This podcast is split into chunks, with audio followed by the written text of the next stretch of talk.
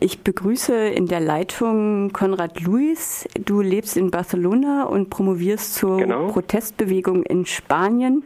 Was war denn gestern vor den Wahlbüros in Katalonien los? Also es sollte ein Referendum geben, wo die Katalonierinnen und Katalonier aufgerufen waren, entweder für den Separatismus von Spanien, also die Loslösung von Spanien, äh, zu stimmen oder dagegen. Was genau. war los vor den Wahllokalen? Also für mich ähm, im Grunde in der Tag gestern eigentlich zwei Bilder. Also zum einen, wie ihr auch gesehen habt, einfach die Gewalt der Polizei, um diese Abstimmung zu verhindern. Und ich glaube, da muss man auch unterstreichen, dass es insbesondere die spanische Polizei war, also die Guardia Civiles und die Policía Nacional, die hierher geschickt worden ist von der vom spanischen Innenministerium. Genau, und einfach ein Stück weit halt einfach die unverhältnismäßige irgendwie Gewalt und die Verhinderung einfach von, von dieser Abstimmung seitens dieser Polizei. Und dabei haben eigentlich auch haben die katalanischen Polizisten auch eher eine Vermittlerrolle eingenommen.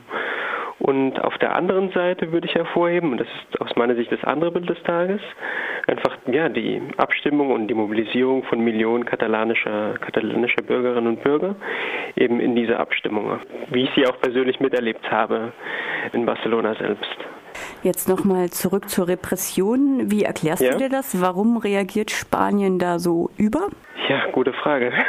Ich denke, das hängt einfach damit zusammen, dass man den politischen Konflikt rund um die Unabhängigkeit von Katalonien nicht mit politischen Mitteln lösen möchte. Also eine Vereinbarungs- oder ein, ja, ein Verhandlungsprozess einleiten möchte, in dem über die Unabhängigkeit, in dem ein vereinbartes Referendum über die Unabhängigkeit stattfinden könnte, sondern versucht eben das mit allen Mitteln des, des, ja, des Rechtsstaates einfach zu, zu bekämpfen. Also mit, mit Strafrecht, mit der Polizei und mit der de facto eigentlich Aushebelung der, der Autonomie von, von Katalonien. Sozusagen wir so, es ist irgendwie auch, es ist auch verbunden mit der Schwierigkeit irgendwie, dass die spanische Zentralregierung solch einen Prozess einfach einleitet, wie er im, in Schottland oder ja in Kanada stattgefunden hat, wo es ja tatsächlich zu solchen Unabhängigkeitsreferenten gekommen ist. Und ich denke, vielleicht hat es auch ein Stück weit auch kulturelle Wurzeln. Also in dem Sinne, dass einfach die konservative Regierung, die jetzt mit Rajoy in Madrid am Steuer ist, einfach ja, diese Wurzeln irgendwie eben im Frankismus hat und eben auch in einer sehr, sagen wir so, in einer sehr antiföderalistischen und sehr sehr wenig irgendwie offenen Haltung gegenüber den regionalen Nationalismen im Baskenland, in Katalonien, in Galicien. Wenn ich das richtig weiß, dann ja.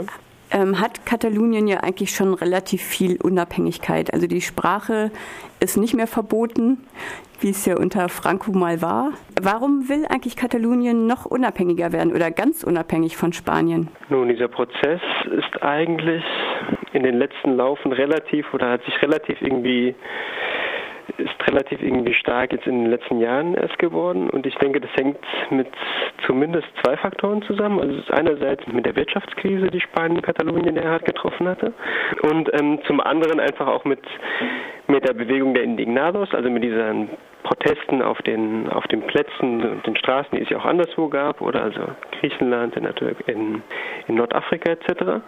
Und ich denke, das war auch diese beiden Pro Prozesse waren ein Katalysator für die Unabhängigkeitsbewegung, die es in Katalonien schon immer gegeben hat, aber die jetzt in den letzten Jahren einfach ähm, enorm angeschwollen ist.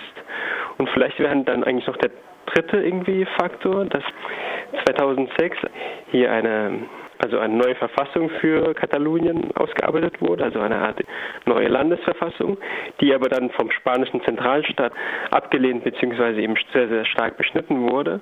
Und das war dann auch wiederum ein Katalysator dafür, dass einfach viele Katalanen den Eindruck hatten, naja, unsere Rechte werden immer stärker beschnitten aus, aus Madrid und wir möchten jetzt, also wir, so kann es nicht weitergehen und wir möchten einfach, wir können nicht mehr mit diesem, mit diesem Staat irgendwie zusammenleben. Ich habe mich mal mit einem Andalusier unterhalten, der auch ziemlich gegen die Unabhängigkeit von Katalonien war, weil Katalonien ja als reiches, also als reicher Teil Spaniens sozusagen den armen Teil halt auch unterstützen soll und er hatte so ganz viel Kritik daran, an dieser, dass gerade diese reichen Länder im Norden die reichen Regionen sich halt von Spanien abspalten wollen. Ja, also da gibt es auch keine leichte Antwort drauf. Also ich würde jetzt erst einmal sagen, prinzipiell stimmt es natürlich, dass irgendwie für viele Katalanen ein Argument ist zu sagen, uns geht es jetzt besser als dem Rest von Spanien und wir üben Solidarität aus mit einem Land, das viele seiner Ressourcen verschwendet, also sei es in Infrastruktur, die nicht viel bringt, sei es irgendwie, das versickert dann in Korruption etc. Das wäre das eine. Also ich glaube, es spielt das dieses irgendwie chauvinistische Argument spielt gewissermaßen schon eine Rolle.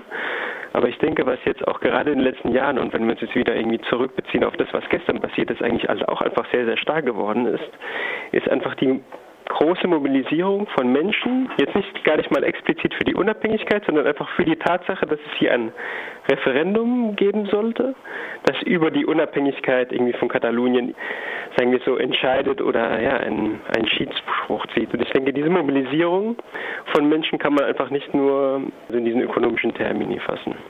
Wenn ich dich richtig verstehe, ja? fühlen sich die Leute unter, also in ihrem Referendum, in ihrem Recht äh, zu wählen schon unterdrückt. Genau, ja, genau, genau.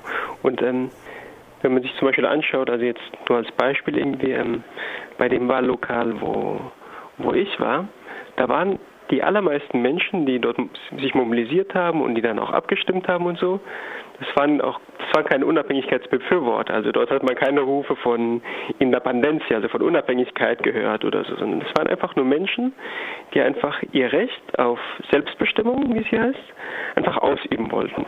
Die bestimmen möchten darüber, ob Katalonien jetzt irgendwie Teil von Spanien bleibt oder nicht.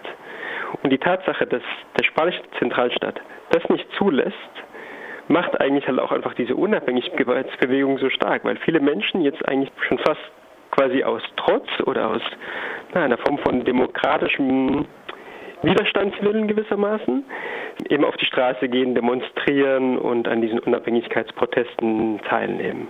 Ich habe gelesen, dass 90 Prozent der Wähler in 3215 Wahllokalen sich für die Unabhängigkeit ausgesprochen haben. Was hast du für eine Einschätzung, wie es jetzt weitergeht? Zunächst, ich glaube, was gestern passiert ist, war kein Referendum im eigentlichen Sinne. Also ich habe es ja auch selber mitbekommen.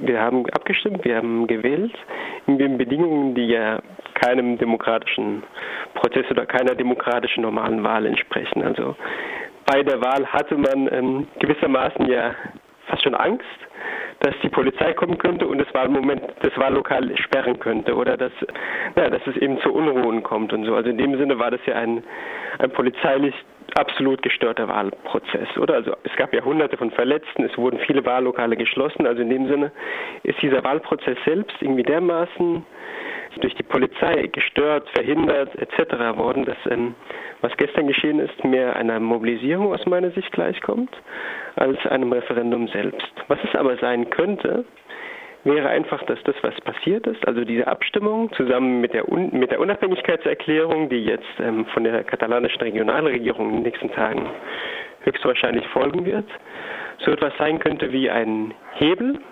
um endlich diesen Verhandlungsprozess mit Spanien in Gang zu setzen und im Endeffekt halt im Endeffekt ein vereinbartes Referendum ähm, einzuleiten. Wie siehst du denn diesen Regionalismus in Katalonien? also die ganze Unabhängigkeitsbewegung und so weiter. Nun, die. Ich bin persönlich damit, also ich sah das eigentlich, oder ich sehe das auch zum Teil auch sehr skeptisch, also auch in dem Sinne, dass einfach viele Menschen, die in dieser Unabhängigkeitsbewegung sich engagieren etc., halt auch sehr kulturalistische oder sehr kulturell aufgeladene ähm, Argumente irgendwie halt machen. Also in dem Sinne, die Kat also wir, die Katalanen sind absolut irgendwie anders als die Spanier, wir sind viel europäischer, wir sind viel moderner, wir sind, wir sind viel weniger korrupter etc. Und das ist etwas, was mir nicht gefällt. Also ich denke, das ist auch sozusagen auch ein ja, dieser nationalistische Zug, den wir auch anderswo in, von anderen Nationalismen in Europa kennen.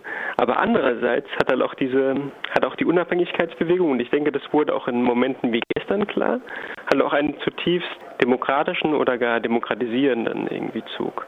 Also in dem Sinne, dass man halt auch tatsächlich eben dieses Recht auf Selbstbestimmung einfordert und dass eben auch viele Menschen, die die, viele Bürger, die die Unabhängigkeit befürworten, halt eben schon ähm, eigentlich auch links sind.